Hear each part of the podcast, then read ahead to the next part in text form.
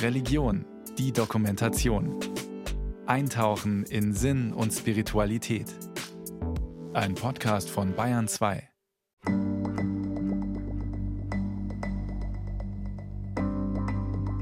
Wenn du aufwachst und dann bekommst du von der Schwester im Halbschlaf noch erzählt, ihre Niere läuft gut und ihrer Frau geht's auch gut. Ist alles gut die Wertigkeit ist eine ganz andere geworden. Und dass ich ein zweites Mal nach acht Jahren ein Organ bekomme, das jetzt über 15 Jahre gut funktioniert, das ist einfach ein, ein Traum. Seit 2007 lebe ich mit einer neuen Niere, gespendet von meinem Bruder und ja, lebe damit sehr gut. Es ist sehr faszinierend im Verhältnis zu dem, was vorher war, ja, wo man manche Sachen eingeschränkt hatte.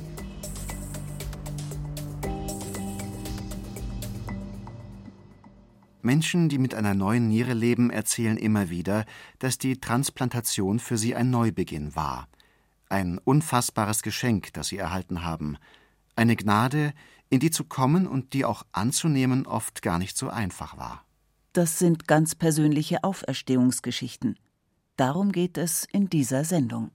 Um Menschen, die von ihrem Neuanfang nach einer Transplantation erzählen, aber auch von der Lebenskrise, den Zweifeln und Ängsten nach der Diagnose – es sind Geschichten, in denen, wie an Ostern, Tod und Auferstehung, Sterben und die Hoffnung auf einen Neubeginn ganz nahe beieinander liegen.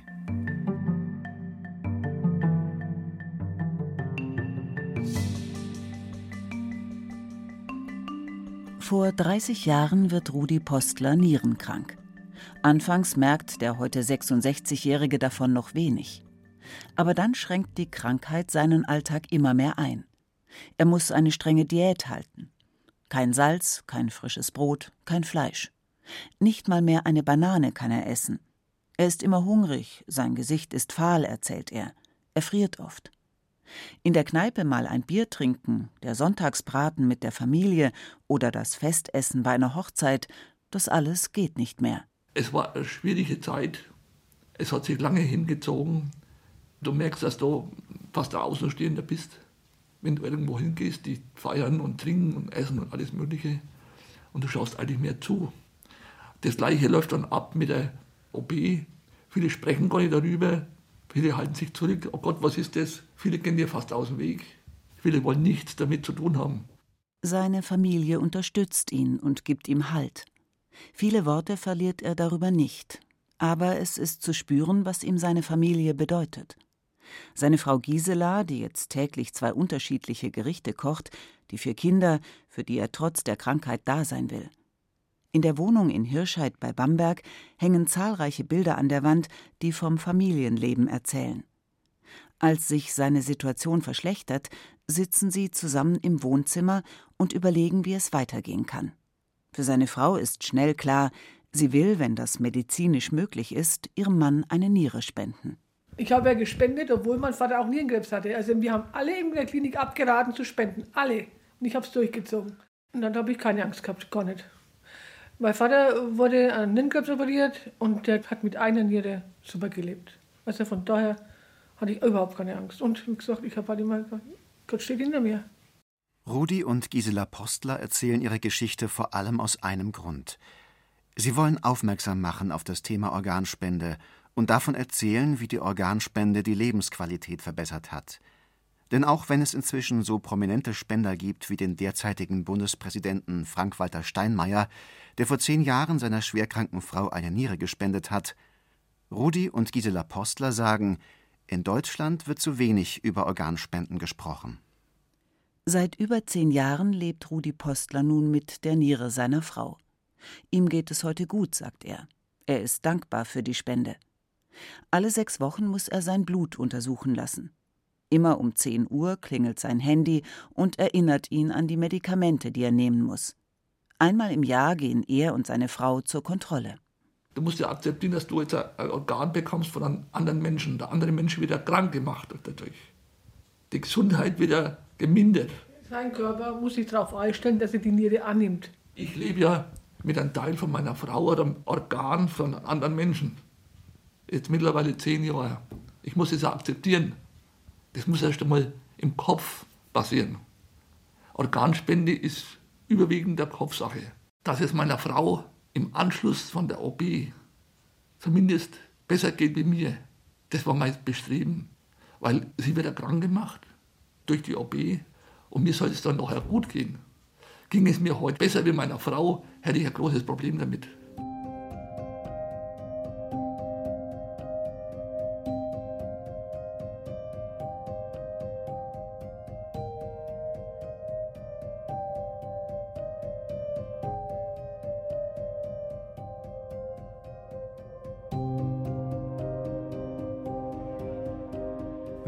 Betroffenen spricht, merkt immer wieder, die Entscheidung, einen Bruder, eine Schwester oder auch die Partnerin um eine Spende zu bitten, ist nicht einfach. Kann ich sie überhaupt darum bitten, mir eine Niere zu spenden? Oder fühlt sie oder er sich dadurch vielleicht unter Druck gesetzt? Entscheidet er wirklich frei? Und gefährde ich dadurch nicht auch die Gesundheit des anderen? Wie jede Operation ist die Lebensspende ein nicht ganz risikoloser Eingriff. Zwar kommt es bei einem gesunden Spender nur selten zu Komplikationen, Trotzdem kann es, wenn auch selten, zu schweren Folgeerkrankungen kommen. Nach der Spende, so die Bundeszentrale für gesundheitliche Aufklärung, liegt die Nierenleistung des Spenders bei etwa 70 Prozent. Das reicht, so heißt es auf der Webseite weiter, um ein normales Leben zu führen. Letztlich, sagt der evangelische Theologe und Ethiker Rainer Anselm von der LMU München, muss es immer eine freiwillige Entscheidung sein. Prinzipiell sieht er bei einer Lebensspende allerdings ethisch keine Bedenken. Wenn wir einen Teil unseres Körpers spenden, dann ist das natürlich unmittelbar irreversibel, zumindest in den allermeisten Bereichen. Und deswegen stellen sich die Fragen, die wir aber an anderer Stelle auch haben, verschärft oder nochmal stärker. Also nehmen wir ein anderes Beispiel. Es ist die Frage, ob ich meinem Freund oder meinen Angehörigen meine Körperkraft zur Pflege zur Verfügung stelle, wohl wissend, dass das meinen Körper schädigen wird. Das ist körperlich anstrengend, das ist mit Schlafentzug verbunden und alles weiter. Man wird es sicherlich als eine christliche Verpflichtung auffassen können und auch müssen. Und gleichzeitig aber muss man es genau abklären, ob dieses zweifellos vorhandene ethisch legitimierte Opfer für denjenigen, der die Hilfe empfängt, tragfähig ist. In Deutschland, so sieht es das Transplantationsgesetz vor, wurden deshalb Ethikkommissionen eingerichtet, die die Motivation der Spender und der Empfänger überprüfen. Das Gesetz regelt zudem genau, wer spenden darf. Spender und Empfänger müssen sich demnach sehr nahe stehen, also etwa verwandt, verpartnert oder verheiratet sein. So soll der Handel mit Organen verhindert werden.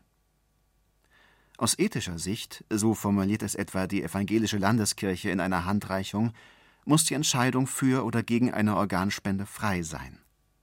Das Papier spricht sogar von einem Akt der Nächstenliebe, vorausgesetzt, niemand wird zur Spende gedrängt und es sind keine Erwartungen an die Spende geknüpft.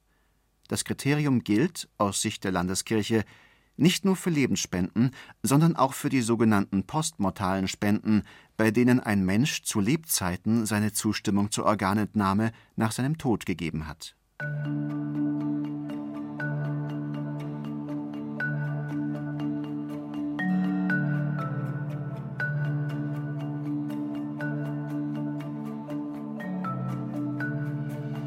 Es ging halt letztendlich los in jungen Jahren. Franz Novi ist Vorsitzender des Landesverbands Niere in Bayern. Der 63-Jährige lebt seit inzwischen 15 Jahren mit seiner zweiten Spenderniere. Man hat halt dann festgestellt, dass es sich da um einen chronischen Schaden handelt, der dann letztendlich aufgrund einer Biopsie äh, zu dem Ergebnis kam, dass es irgendwann mit Nierenversagen endet, damit einfach eine Nierenersatztherapie äh, unausweichlich ist. Und es ging dann mit 30 los. Ich wusste aufgrund meiner Kontakte und Informationen im Vorfeld, dass es auch die Möglichkeit der Nierentransplantation gibt. Man merkt, Franz Novi erzählt seine Geschichte nicht zum ersten Mal.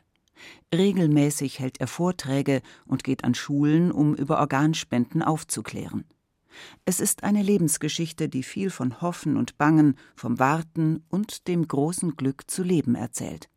Davon weiterzumachen, trotz der Krankheit und der Dialyse von der irrationalen Angst, die ihn packte, als zum ersten Mal ein Spenderorgan für ihn gefunden wurde.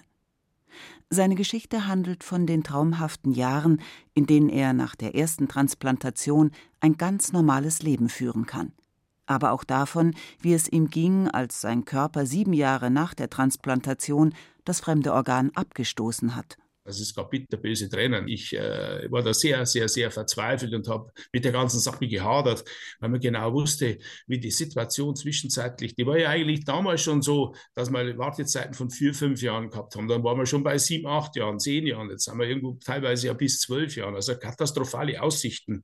Ich war dann aufgrund der ersten Niere sehr hoch immunisiert, aufgrund des fremden Organs, also einen erneuten Spender zu finden war sehr schwierig und deshalb war ich da also wirklich sehr, sehr frustriert. Franz Novi erinnert sich, dass er in dieser Zeit mehrere Optionen durchgespielt hat. Seine Mutter bietet ihm an, eine Niere zu spenden. Zwei seiner Geschwister lassen sich testen. In allen Fällen scheitert eine Lebensspende an den Antikörpern in seinem Blut, eine Folge seiner ersten Transplantation. Sein Name steht jetzt wieder auf der Warteliste für ein Spenderorgan. Dreimal bis viermal in der Woche geht er zur Dialyse. Acht Jahre lang. Dann erhält er zum zweiten Mal ein Organ von einem verstorbenen Spender. Von wem genau, weiß Novi nicht sind jeweils Männer gewesen. Der erste war ja ähnlich alt wie ich, um die 31. Der zweite, äh, als ich transplantiert wurde mit 48, war 52. Das wusste ich, dass es Männer waren. Äh, wo sie explantiert wurden, aber keine Namen, keine Adressen, nichts Näheres. Natürlich habe ich auch mal für die gebetet, habe denen auch eine Kerze angezündet. Mir war das vollkommen bewusst, als wir unter dem Christbaum saßen und haben Freudentränen vergossen, dass es auch Angehörige gab, die ganz andere Tränen vergossen haben, weil der verstorben ist.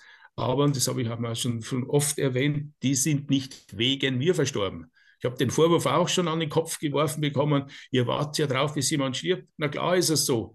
Kann man ja ganz banal so sagen, habe ich ja gar nichts dagegen. Bin niemandem böse. Ich bin auch niemandem böse, der sagt, du, Organspende ist für mich nichts. Ja, das soll jeder für sich freiwillig entscheiden und ich bin auch keinem böse.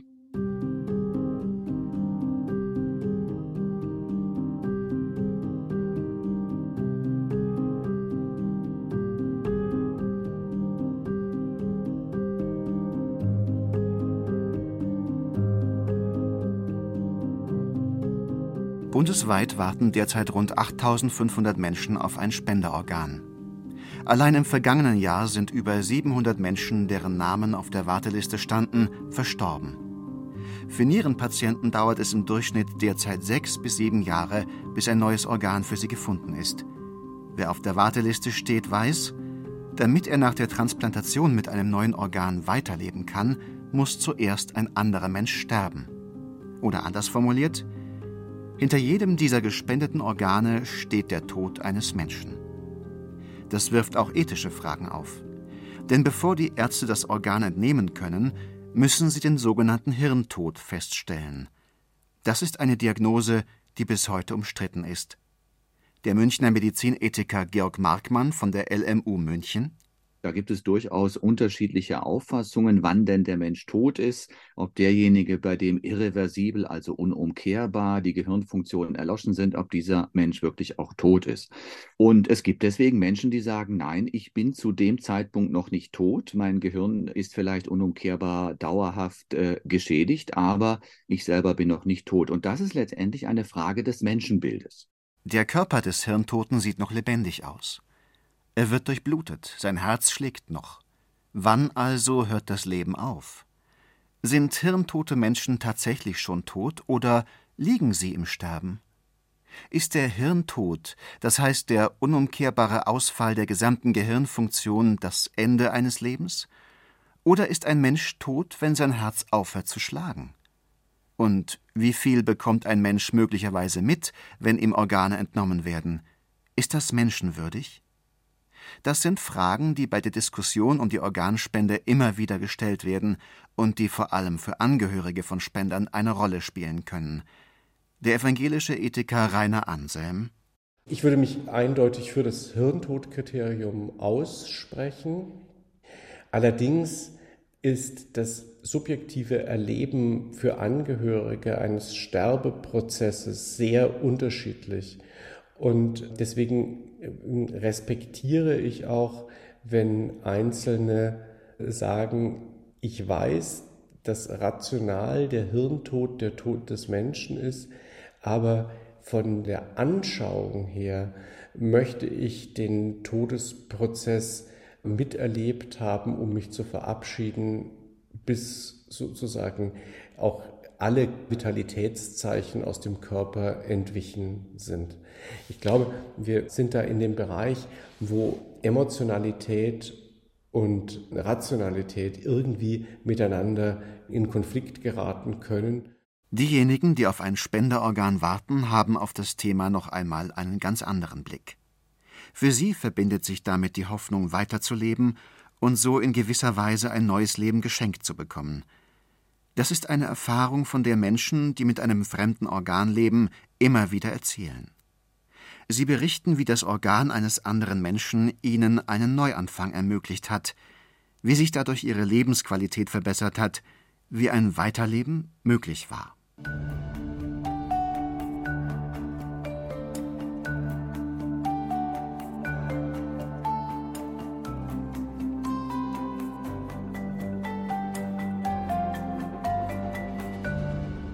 Dieses lang drauf warten hat den Vorteil gehabt, dass ich mich natürlich vorbereiten konnte. Natürlich hat der Arzt mich angeredet und gesagt, Herr Bauer, was machen wir denn? Machen Sie Dialyse oder haben Sie vielleicht jemanden, der spenden könnte?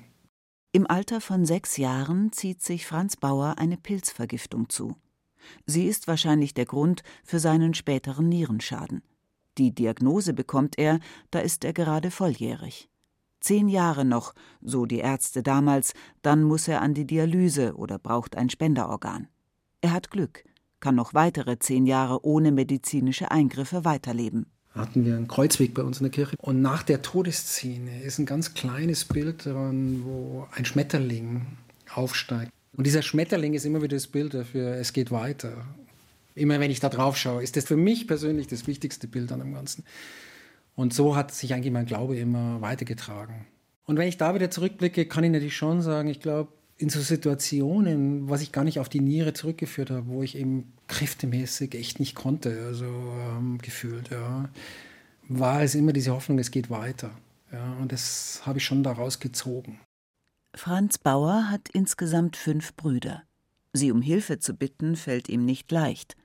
Er will nicht das Gefühl haben, dass seine Geschwister sich unter Druck gesetzt fühlen. Immer wieder denkt er über die Risiken und medizinischen Konsequenzen nach und fragt sich, ob er diesen Schritt gehen soll. Drei Jahre braucht er, bis er die Entscheidung trifft, sie zu fragen. Alle fünf Brüder lassen sich schließlich testen. Bei einem Bruder passen die Werte besonders gut. Er ist es, der eine Niere spendet, und Franz Bauer kann schließlich operiert werden. Eine Sache, die ich sehr gerne in der Früh gegessen habe, ja, einfach als Zwischenmahlzeit, ist eine Banane. Das war ein No-Go. Und dann kann ich mich erinnern, nach der Operation kommt das Frühstück rein und auf dem Frühstück liegt eine Banane drauf. Und ich noch so, sagt zum Pfleger, oh, darf ich die Banane essen? Sind die Blutwerte schon da? Und dann sagt der Pfleger noch, ah, Sie haben recht, Herr Bauer, nee, müssen wir warten, bis der Arzt sich die Blutwerte angeschaut hat und so weiter.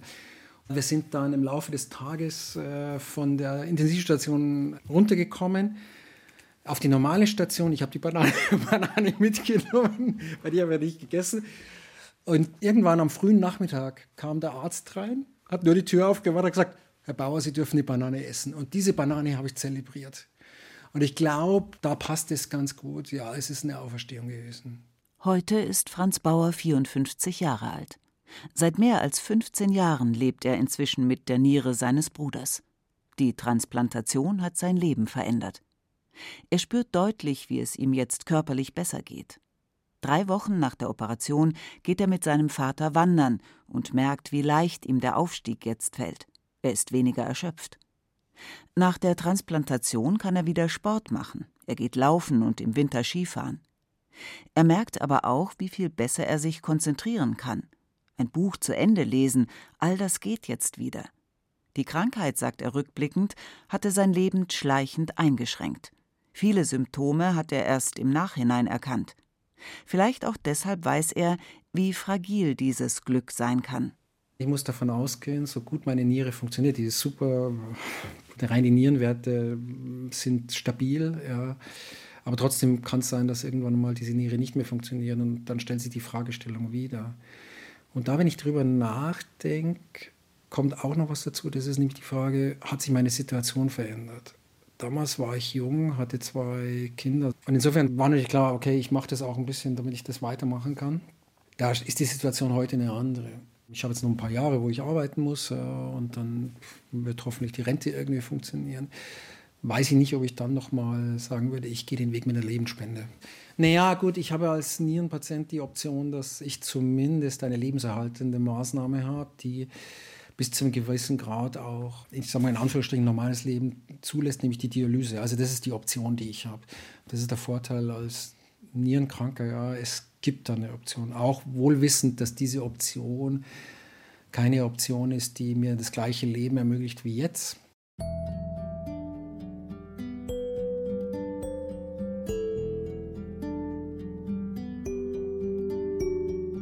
Sich für oder gegen eine Spende zu entscheiden, ist kein leichter Weg. Für Spender nicht, aber auch nicht für diejenigen, die eine Spende brauchen. Es ist eine Entscheidung, die immer aus freien Stücken geschehen muss, auch wenn es, wie es nach wie vor der Fall ist, zu wenig Spenderorgane in Deutschland gibt. Das spielt auch wieder eine Rolle in der politischen Diskussion. Hatte doch Gesundheitsminister Karl Lauterbach Anfang des Jahres die Idee zur sogenannten Widerspruchslösung erneut aufgegriffen.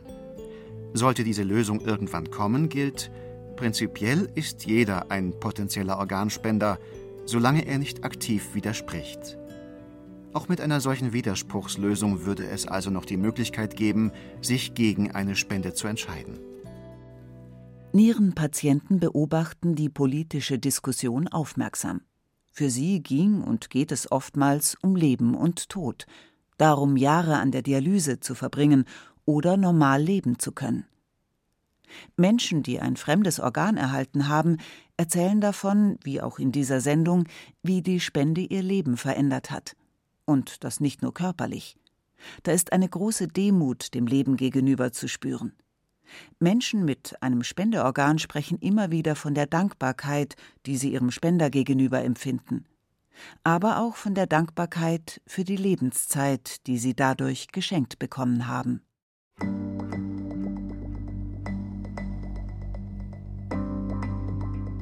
Du lebst ganz anders. Eigentlich bewusster, vor allen Dingen die Dankbarkeit spielt ja viel mit rein. Das ist unwahrscheinlich. Du erlebst die Zeit ganz anders. Dir geht es nachher besser und du lebst so viel intensiver und bist sehr, sehr dankbar. Ich nehme das einfach bewusster wahr, das Leben.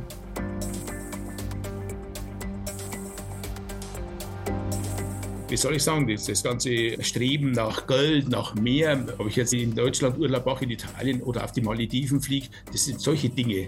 Das ist mir vollkommen wurscht. Es ist tatsächlich so, dass im Endeffekt man dankbar ist, dass man so gut seinen Alltag leben kann, dass man einfach für die Familie da sein kann. Ich bin froh und glücklich und habe es auch geschafft, mit mir selber im Reinen zu sein, zufrieden zu sein.